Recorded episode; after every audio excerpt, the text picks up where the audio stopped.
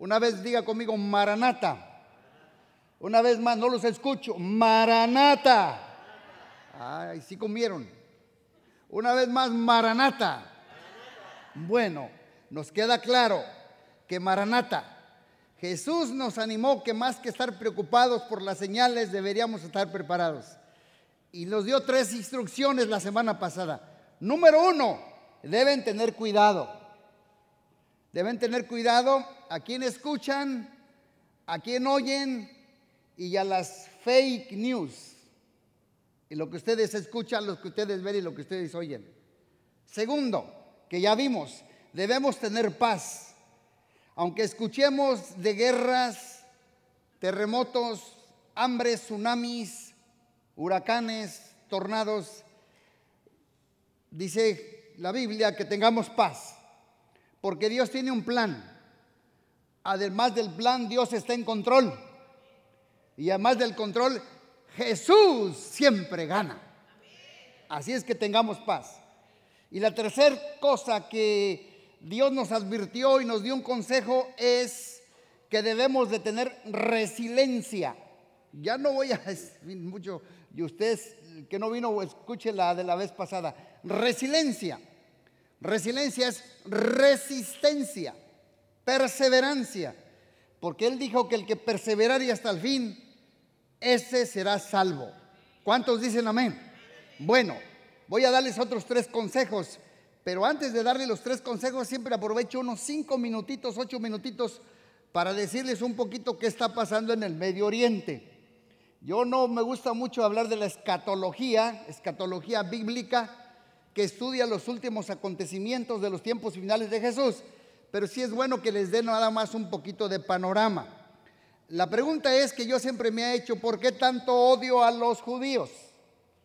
¿Por qué tanto antisemitismo? ¿Por qué judíos versus musulmanes? ¿Por qué Jerusalén?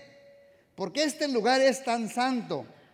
Bueno, ya les dije la vez pasada, vamos a ver la primera foto, que el primer templo fue construido por Salomón. Digan Salomón. Donde fue construido este templo, este terreno, bíblicamente, les voy a decir, ahí está la mezquita de Omar ahora. Lo compró el rey David. Se llamaba la era de Hernán, el Jebuseo. Este terreno, David pagó por él, el rey David. Pero Dios le dijo, tú has derramado mucha sangre. Aún David derramó sangre inocente mató a Urias el Eteo, el esposo de Betsabé, siendo inocente, dijo, no te va a tocar a ti que construyas un templo, le va a tocar a tu hijo Salomón. Salomón, en el idioma de ellos, más o menos se pronunciaba así como Shlomo, Shlomo, que significa la paz está con él. Salomón significa Shlomo, Shlomo, la paz está con él. Por eso Dios mandó que el hijo de David construyera el templo, porque hubo muchos años de paz durante el tiempo de Salomón. Y él lo construyó. Pero déjenme decirles otra cosa. Ahí les boinas para los calvos, cachuchas para los pelones. Este templo y ahorita vamos a ver el segundo templo y luego vamos a ver la mezquita. Do you know what? Es el monte Moria.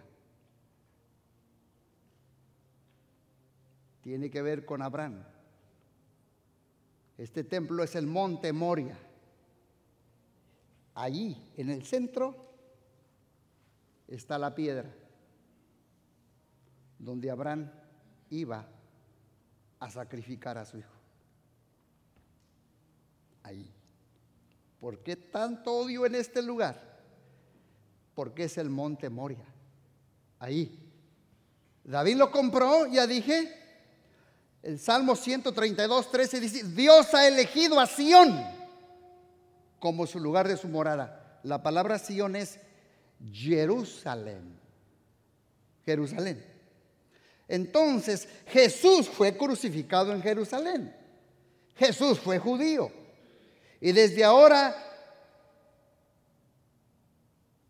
este símbolo tiene que ver mucho con Abraham, porque estuvo dispuesto a sacrificar a su hijo y por lo tanto no lo sacrificó al final. Y como estuvo dispuesto a sacrificar a su hijo, Yahweh, Dios, le dijo, yo voy a sacrificar a mi hijo por ti, Abraham. Es la relación de Isaac y Yeshua, Jesús.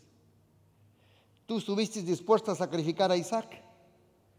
voy a sacrificar a mi propio hijo, Jesús, por ti, Abraham.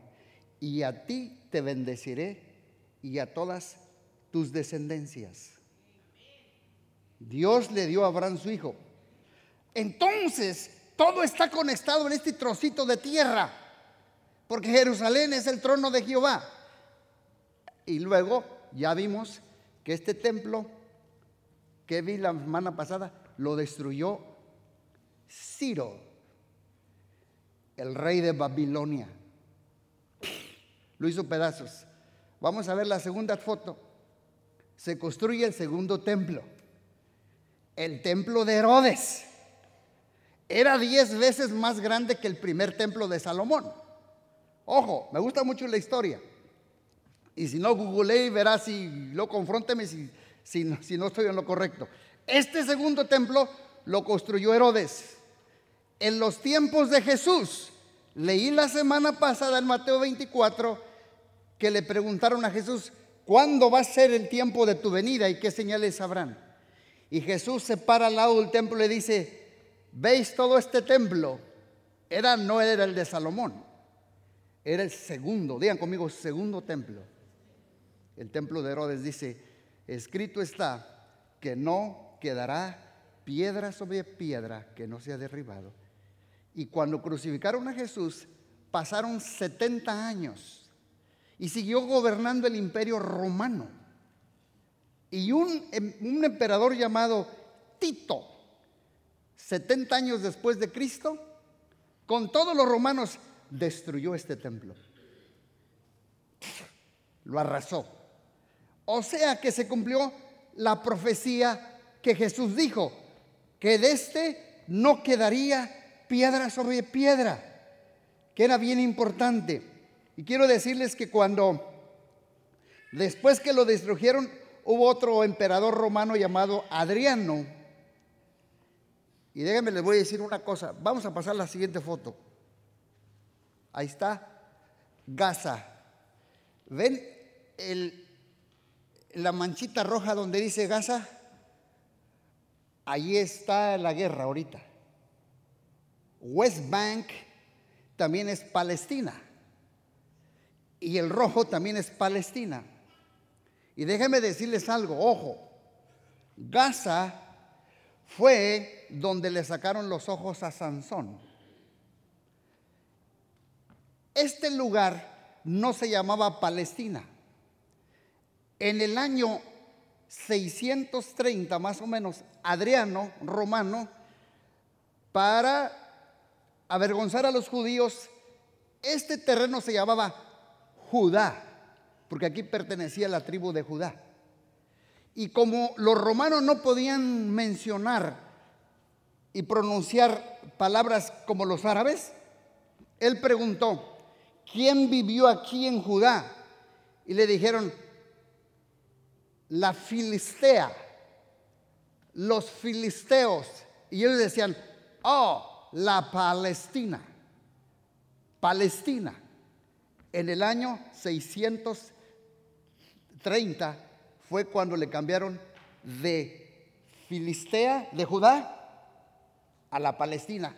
Haga su research y confrónteme si no le estoy diciendo la verdad. Pero él, este Adriano, fue el que le puso Palestina. Viene de la palabra filistea, de los filisteos. Y por eso es tanto el coraje por este pedacito de tierra. Espero que me está entendiendo. En el año 13 después, perdón, fue el año 13, vino Adriano Romano que le cambió el nombre. Y entremos al último, porque yo le, voy a dar ahora sí los tres. Eh, vamos a la segunda. Este, este domo se llama la mezquita de Omar. Este domo, ojo, ahí estaba abajo, abajo, abajo está el templo de Salomón. Abajo están las ruinas del templo de Herodes. Y los musulmanes, déjenme les doy el dato. En, en, el año 691 después de Cristo, dicen que Mahoma dio la orden de conquistar al mundo con el Corán. Y en el Corán no aparece ni una sola vez la palabra Jerusalén, porque no es un lugar sagrado para ellos. Y dicen que en ese año 691 Mahoma, Mahoma, Mahoma llega en un caballo, de ahí sube al cielo, de allí, de allí exactamente, y trae todas las oraciones. Y ahí en esa cúpula dorada, adentro, googleen ustedes, si destapan la cúpula dorada, adentro, ¿qué creen que hay? Está tapada una roca de piedra. Es el pináculo del monte Moria, el centro de la tierra. El centro de la tierra. Jerusalén es el ombligo de la tierra. Les voy a pedir que si lo googleen y vean lo que está adentro de esa cúpula. Está rodeada y está la parte de la piedra donde Abraham iba a sacrificar a su hijo Isaac. Y está la parte más alta del monte Moria, que se llama la roca. Y quiero decirles algo. Jesús, cuando regrese, de ahí va a reinar. Alabado sea el Señor. Todo ojo le verá y toda lengua confesará que Jesucristo es el Rey de Reyes y Señor de Señores. Un aplauso a Jesús. Jesús es el Rey de Reyes y Señor de Señores. Y déjenme le digo algo, en ese lugar, en el centro de la roca, ¿sabes qué estaba? El lugar santísimo. Atrio, lugar santo, el lugar santísimo. ¿Sabes por qué fue esta guerra? Porque estaban a punto de hacer un tratado entre los, de los musulmanes y los israelíes que ya les iban a entregar ese lugar a los judíos. ¿Saben por qué quieren ellos? Quieren volver a levantar el templo. Ojo, cuando usted vea que digan paz, y hacemos la paz y que construyan, nos vamos. O tú te quedas. Ahí pagan la casa por mí. Ahí me terminas de pagar el carro, hija. O nos vamos con el Señor. Maranata, Cristo viene. ¿Estás listo? ¿Estás preparado? Si viniera mañana o pasado mañana, nos vamos en el rapto de la iglesia a gozarnos con Yeshua, con Jesús, con Yahweh, con el gran yo soy, con el campeón de campeones, con el que tiene un plan, con el que el plan está en control y con el control Él siempre gana. ¿Cuántos dicen, gloria a Dios? Cristo viene.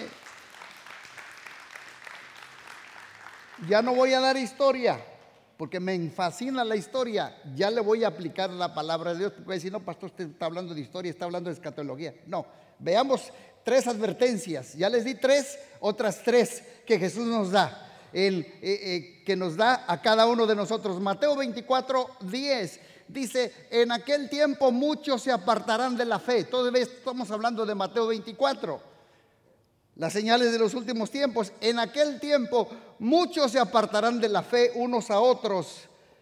Más aparte, se traicionarán y se odiarán. Aquí Jesús hace una advertencia de lo que iba a suceder en estos tiempos. Estos tiempos, dice, muchos, digan conmigo, muchos se apartarán. Está hablando de la apostasía. Muchos se apartarán de la fe. Apostasía es una persona que renuncia a su fe. No dice que van a ser pocos, sino muchos se apartarán de la fe. ¿Y qué nos dice Dios en esta advertencia? ¿Qué instrucción Dios nos da para esta advertencia de los últimos tiempos, de los tiempos finales, de Maranata? El Señor viene. Primer consejo que Jesús nos da, guarda la fe, guarda la fe, porque muchos se apartarán de la fe, porque muchos van a renunciar a su fe, muchos han abandonado y dejado la iglesia, otros han cuestionado su fe, y se han alejado de Dios. Nadie va a guardar la fe por mí. Tú tienes que guardar tu fe. Yo tengo que guardar mi fe. Debemos ser intencionales en guardar nuestra fe. Y Pablo nos da la misma advertencia. Mire lo que dice Pablo en 1 Timoteo 4.1. El Espíritu dice claramente que en los últimos tiempos, lo mismo que dijo Jesús, algunos abandonarán la fe para seguir, inspiración, para seguir inspiraciones engañosas y doctrinas diabólicas. Es la misma advertencia que Jesús nos dijo. Pablo la confirma. Dice en los evangelios Jesús, tengan cuidado, como diciendo, pónganse las pilas porque en tiempos finales muchos abandonarán la fe. Y Pablo viene y nos advierte, pilas porque en tiempos finales las personas abandonarán su fe. ¿Y por qué tanto énfasis, pastor? Porque hay una gran diferencia entre perder algo y abandonar algo. Cuando tú pierdes algo, lo pierdes por casualidad. Pero cuando tú abandonas algo, lo abandonas por intencionalidad. Hay mucha diferencia. La Biblia no dice que vas a no dice que van a perder su fe, la Biblia dice que van a abandonar su fe intencionalmente sabiendo lo que están haciendo, van a decidir abandonar a Jesús. Esta es una advertencia para estos tiempos. Nadie pierde su fe de un día para otro. Es algo que sucede de una manera gradual a través de un proceso. Las personas que comienzan a abandonar su fe son las siguientes. Número uno, comienzas a abandonar la oración. Número dos, comienzas a abandonar tu devocional, la oración, la palabra y tu meditación, tu devocional que tú antes hacías. Tres, luego dejas de asistir a la iglesia. Y cuatro, finalmente abandonas la fe. No sucede de la noche a la mañana, es gradual, es intencionalmente. Pero ¿cómo es posible? Podemos decir, bueno, lo que pasa que esto no sucedió de la noche a la mañana. De la noche a la mañana eh, dejaron de orar, abandonaron la palabra, dejas de servir y como resultado abandonas la fe. El problema de abandonar la fe es que muchos no la vuelven a encontrar. No podemos darnos el lujo de abandonar la fe. Hay que guardar la fe. Guarda tu fe. Por eso dice, Pablo, el que perseverare hasta el fin, ese será salvo.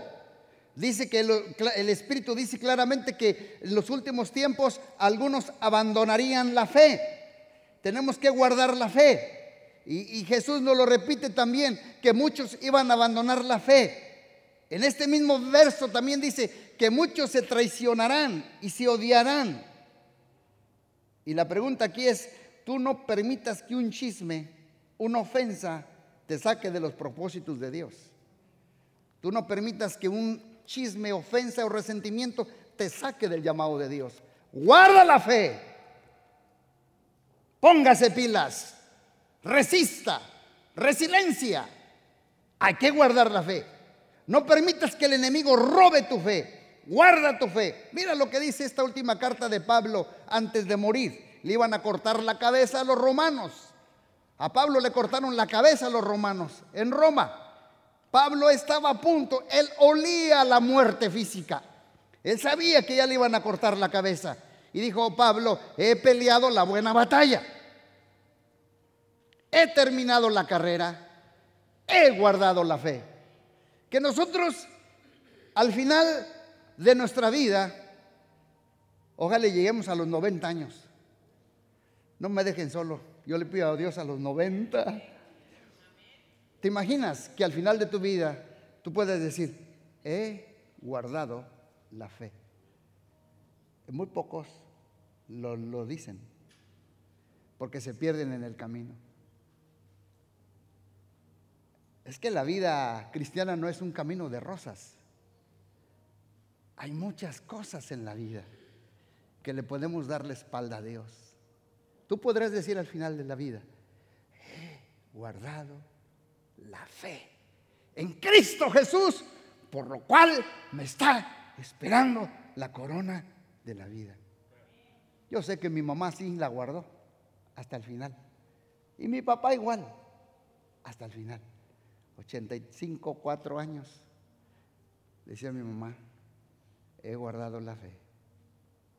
Cuando ya se iba a morir, se murió en 30 días, así muy rápido, aquí en un hospital en Chicago. Yo me acuerdo que la última vez ya no podía hablar, nomás me puso la mano así. Algo me quería decir, como diciendo, guarda la fe, guarda la fe. ¿Podrías tú decir, como Pablo, al final de tu vida, he guardado la fe? Y esta advertencia Jesús dice, muchos apostatarán de la fe. Por eso nos advierte y nos da el consejo, guarden la fe. Que las ofensas, que los chismes, que los resentimientos no te aparten de la fe. Persiste. Pelea la buena batalla. Digan conmigo la buena batalla. ¿Sabes por qué dice la buena batalla? ¿Sabes por qué dice? Porque hay muchas batallas que tú y yo tenemos que no son buenas. No pierdas tu tiempo que, que me sacó la lengua, que no me saludó. Esa es basura. No pierdas tu tiempo en eso. Pelea la buena batalla. No cualquier batalla. Eso roba tu gozo. Eso roba tu fuerza. Eso roba tu vida. Ve por la prioridad. Pelea la buena. No cualquier fregadera para que mejor me entiendan. Pelean la buena batalla, aún en las parejas. Tenemos 40 años con mi esposa, hemos llegado donde hemos llegado porque no peleamos todas las batallas. Hay veces que yo y mi esposa no estamos de acuerdo en algo y decimos, vamos a dejarlo en la repisa. A lo mejor yo estoy equivocado, a lo mejor tú. Pero vamos a pelear la buena batalla. We want to stay together. Juntos. Y con Cristo es igual. No entiendo, Señor, por qué oré por él o por mi mamá que murió de cáncer. No entiendo, pero no me voy a quedar como víctima llorando. Voy a pelear la buena batalla de la fe. Y la buena batalla es que sigo creyendo en ti y sigo creyendo que Cristo sana. ¿A qué se fue? No, no sé por qué se fue. Pero yo sé y sigo orando que Cristo sana, que Cristo salva y que Cristo viene. Amén. Vamos a pelear la buena batalla. No todas las batallas son buenas. No peleemos por, yo estoy hablando por mí, ¿eh? no peleemos por tonterías. Muchos en la batalla o en la carrera pierden su fe, pero tú pelea la buena batalla, corre tu carrera y lo más importante, guarda tu fe. Esto no sucede en automático, tienes que ser intencional. Vengan pruebas, ofensas, dificultades. Estoy determinado a guardar la fe. No permitas que nadie ninguna traición, malentendido, te robe la fe. Yo no me permito eso. Por eso he llegado como pastor, ya voy para 40 años con mi esposa. Muchos se agotan en el camino. Hay muchos pastores que se llaman burn out. Se queman. Yo no. No, no, no, no, no. Me gusta mucho la canción de Adrián Romero que dice, si llegaré a negar mi fe, y nunca más confiar en Él.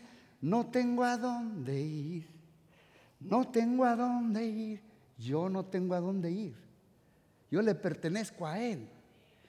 Él es mi papá, no le puedo dar de espalda. Cristo viene, Cristo me eligió, Cristo me escogió, Cristo es bueno, Él tiene destino, Él tiene planes, Él tiene propósitos para tu vida. Guarda la fe. Nunca pierdas la fe en Jesús. Pase lo que pase, Jesús está en control.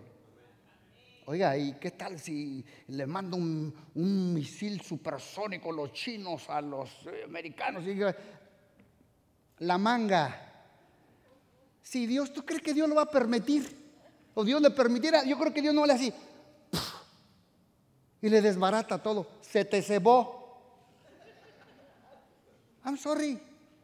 Él abrió el mar. Él mandó godornices del cielo. Él saca agua de una roca. Él es el mismo. Ayer, hoy, por los siglos. Jesús está en control. Maranata, Cristo viene. Él tiene un plan. Él está en control y Él siempre gana. Nunca va a pelear ninguna batalla. Entonces, ¿por qué, ¿por qué no tenemos que amedrentar? Nada más vamos a guardar la fe. Digan conmigo, he guardado la fe. He guardado la fe. Digan conmigo, he guardado la fe. Hay que guardar la fe, hermanos. Y mejor no guardes rencor, ni resentimiento, ni venganza. No hay espacio para dos cosas. O guardas la duda o guardas la fe. O guardas el rencor o guardas el perdón. O guardas el odio o guardas el amor. Amén. Déjales a tus hijos un legado de fe sincera sincera. Esta semana muchos me fueron a ayudar y entre los que me fueron a ayudar también llegó allí José con mi hijo Gamaliel y me senté con ellos allí en mi oficina un rato y se me quedó viendo y luego agarré a mi hijo y solo le dije, eh, tú sabes que yo soy un líder. Eh, ¿me creías que estaba viejito? Voy por mi gigante, por ese edificio. Lo vamos a conquistar usted está viendo que fue de Dios. Llevamos cinco semanas y ya rebasamos de 50 mil dólares. ¿No me están escuchando? Llevamos cinco semanas y ya vamos en los... ¿Cuántos llevamos? No me acuerdo. 58. Te falta el tuyo, hijo, mochete. No me agache la cabeza. No me agache la cabeza. Móchate. No nomás ores y me digas, pastor, alabío, alabado. Ayúdame, hija. Dile al que está a tu lado, lo está diciendo por ti o por mí. Dile al que está a tu lado. Muchos están diciendo, ay pastor, ya le vamos a entregar su casita, pero mochate. Ayúdame, aquí es donde los necesito. Chaca, chachan, chachan. Amén. Pero lo vamos a lograr. No tengo. Cuando tú no tienes dinero, es el momento en el que tú más debes de dar. Porque Dios no es deudor de nadie. Yo no tenía, tuve que vender la camioneta. Me gustaba la camioneta mucho. Era viejita, pero yo decía, no es Dina, pero sí camina. Gracias a Dios que alguien me prestó su camioneta para hacer estos viajecitos. Así es que vamos a guardar la fe. Guarda la fe. No permitas Segunda advertencia, ya lo voy a dejar allí porque si no lo voy a machacar mucho. Segunda advertencia, Mateo 24, 12. Dice, habrá tanta maldad que el amor de muchos se enfriará. Dice Jesús que no solo van a, alejar, a alejarse y abandonar la fe, dice que muchos se van a enfriar, perderán la pasión por Dios y su fuego del Espíritu Santo. En otras, el, ¿cuál es el consejo Jesús para nosotros aquí? en Mateo 24 es mantente avivado. Mantente avivado. ¿Por qué? Porque muchos se enfriarán. Habrá un grupo que va a abandonar la fe, pero habrá otro grupo que van a abandonar su primer amor. Los dos grupos son peligrosos. Cuando el enemigo no puede robar tu fe, va a tratar de enfriarte, marchitarte, apagarte y enfriarte. Pero esta advertencia hay una instrucción y la instrucción es, no te enfríes, no te apagues, mantente ardiendo, mantente avivado, mantén el fuego del Espíritu Santo sobre tu vida. ¿Por qué? Por haberse multiplicado la maldad, la caridad de muchos se enfriará. este pasaje de Mateo 24 es una realidad de que muchos se están alejando de la fe, pero otros se están quedando fríos, secos, marchitos, tibios y apagados. Y esta advertencia es que a ti no te pase, que no abandones tu fe, pero también que no te apagues. Mantente avivado, hermano. Me vino hace tiempo, usted sabe que por más de 14 años yo dirigí las oraciones de los martes, solito. Me lo voy a devolver a entrar, van a ver. Pero yo traía a todos ahí y ya aquí, y vamos a orar. Me dijo un hermano, hermano, ¿cómo le hago para no apagarme? Es que a veces me siento como que me apago. Y le dije, pues acércate a la chimenea. ¿Cómo? Acércate al fogón. ¿Por qué? Porque como no, no te acercas, tu leño solito, ¿dónde se va a apagar más pronto un leño? ¿En la chimenea o fuera de la chimenea? Por eso le digo, estás humeando y hasta me arden los ojos. Mira nomás, puro humo, fúchala acércate al fogón, porque si tu palo está medio chipichapa, medio ahumeando, aquí te acercas y aquí un leño con fuego, con avivamiento, con unción, con pasión, con coraje, con oración, con intercesión. Acércate, o te enciendes o te enciendo. Acércate a la lumbre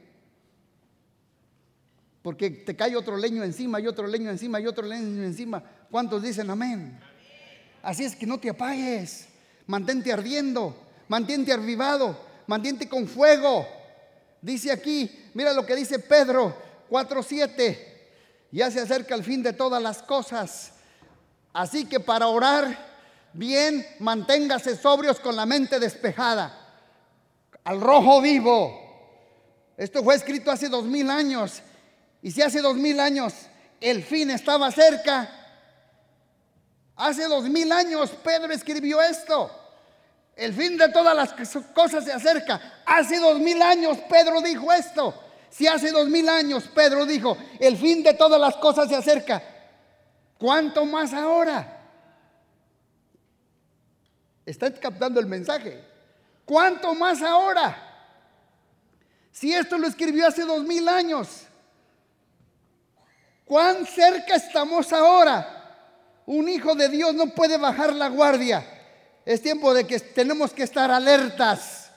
Pedro nos dice, alertas, despierten. No es tiempo de dormir, no es tiempo de descansar ni de bajar los brazos. Número uno, muchos van a abandonar la fe. Consejo, guarda la fe. Dos, muchos se van a enfriar. Consejo, mantente avivado. Y consejo número tres, primero la advertencia, Mateo 24, 14, es el último consejo. Y este evangelio del reino se predicará en todo el mundo como testimonio a todas las naciones. Entonces vendrá el fin. Segundo consejo, y este evangelio del reino se predicará en todo el mundo como testimonio a todas las naciones.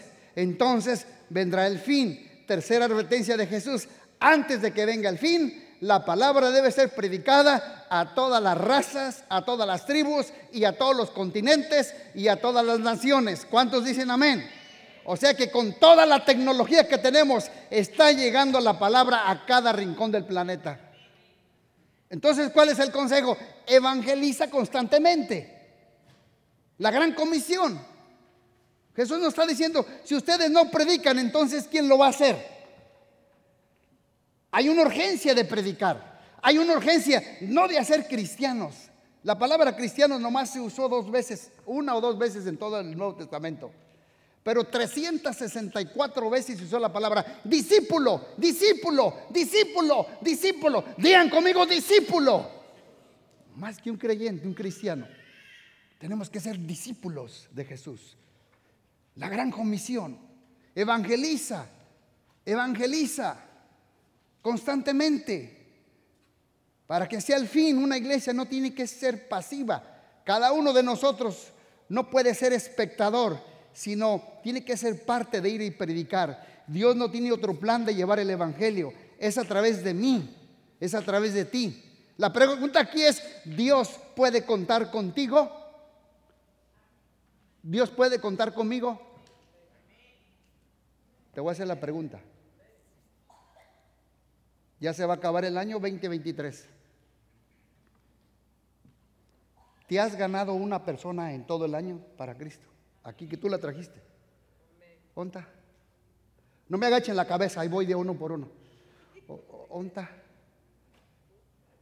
¿Ontan? ¿Te imaginas que tú hubieras tenido uno? Pero no, no, usted lo disipula.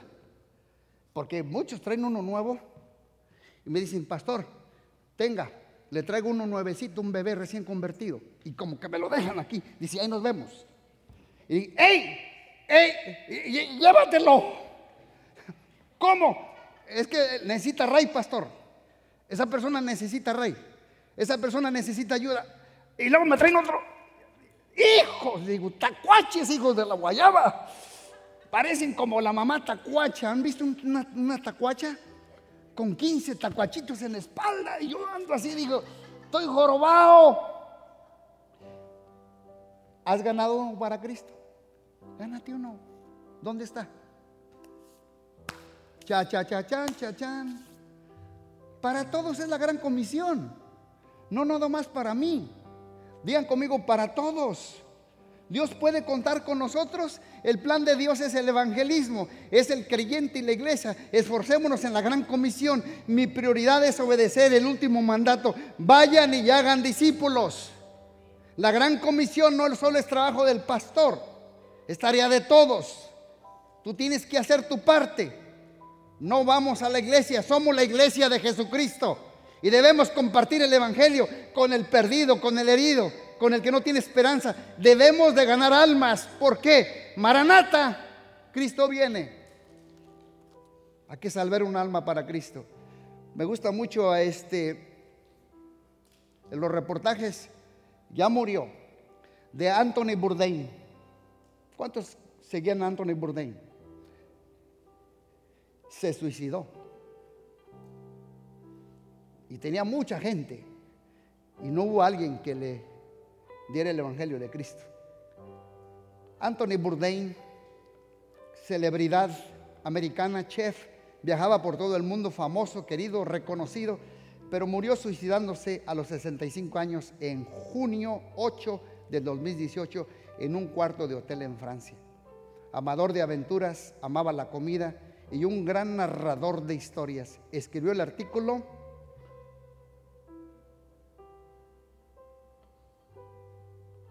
do it or eat before reading this.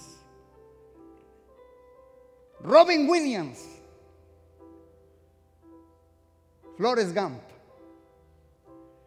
un genio cómico muy famoso, un actor comediante. Williams filmó más de 50 movies.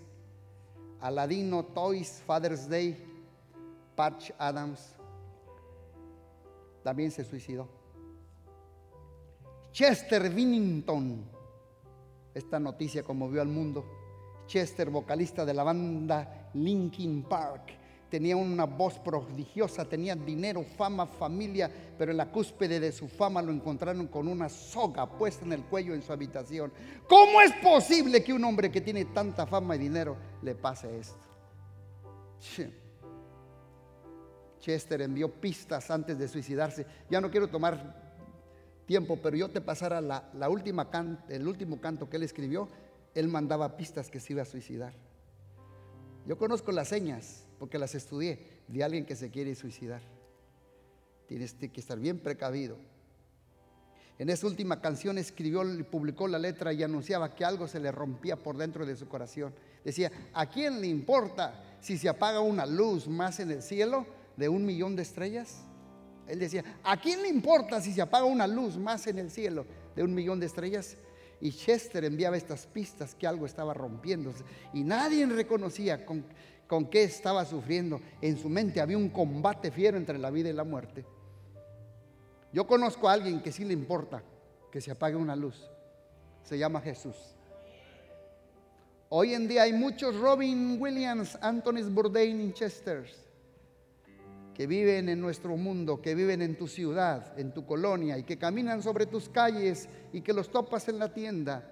Y Dios busca hijos como tú y como yo que los noten a esa gente perdida, desesperada y rota. Porque el Hijo del Hombre ha venido a salvar y a buscar lo que se había perdido. Ahí traes la ovejita, hijo. Tráetela para acá. Ahorita vamos a hacer un. Sácala de ahí de la. Súbete para arriba, este. Eh, ahí de sácala. ¿Qué os parece si un hombre tiene 100 ovejas y se descarrea una de ellas, no deja las 99 y va por los montes a buscar la que vea descarriada? Así acontece que la encuentra. De cierto os digo que se regocija más por aquella que por las 99 que, se que no se descarriaron. Así no es la voluntad de nuestro Padre que está en los cielos que se pierda uno de estos pequeñitos. Oh, wow. Qué regocijo celestial es cuando un pecador se arrepiente. Esto sí es grandioso en el cielo. Ponte aquí, hijo. Déjala tirada ahorita ahí, acostada. Así hay mucha gente, ¿verdad?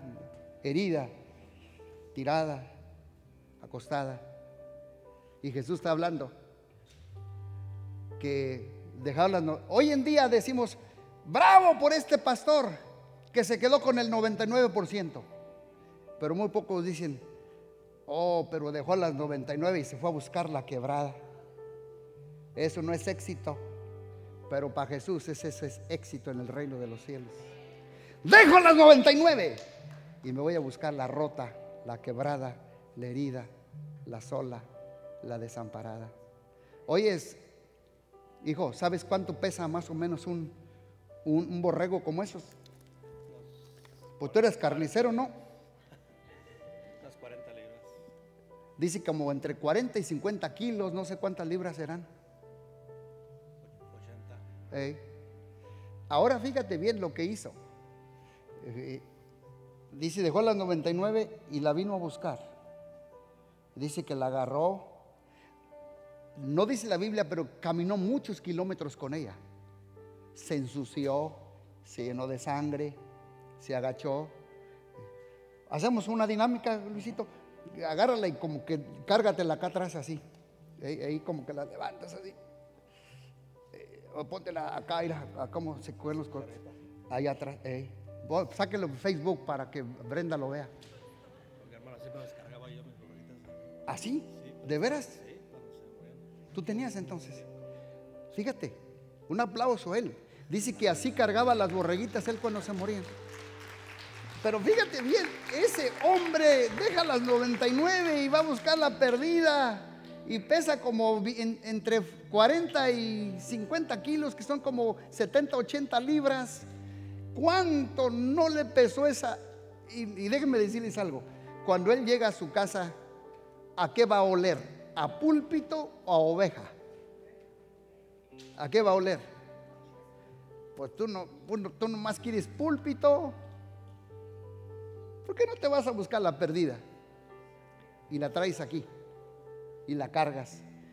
Y si no tienes right, pues tú le das. Pero el pastor no puede hacer solo todo. La pregunta es, ¿ovejas reproducen qué? Ovejas. Diga conmigo, ¿ovejas reproducen? ¿Pastores reproducen? Pastores. No me dejen solo montoneros. Pero sin embargo, muchos de los que están aquí están por Dios, pero también están por mí. ¿A quién fue que topaste tú, Erika, primero cuando llegaste aquí? ¿Mm? Dinora. ¿Te acuerdas, hija? Cuando estaba solterita. Venimos ahí, andábamos. Muchos de ustedes los he traído. Pero hay veces, ya no me ayuda, ya no me visita. No puedo con todos, hijos, no sean montoneros. Somos un cuerpo. No se les olvide la gran comisión. Amén. Vamos a buscar la perdida. Digan conmigo la perdida. Alguien me dijo una vez, pastor, usted no ha ido a buscar a aquella hermana que venía a la iglesia hace dos años. Y le dije, ¿por qué? Me dices, dice, porque Jesús deja las 99 y va a buscar la perdida. Y rápido me quité el clavo. Le dije, mira, la perdida. Los que están aquí, que se fueron, son hijos pródigos. Los pródigos no los buscó el papá, regresan solos.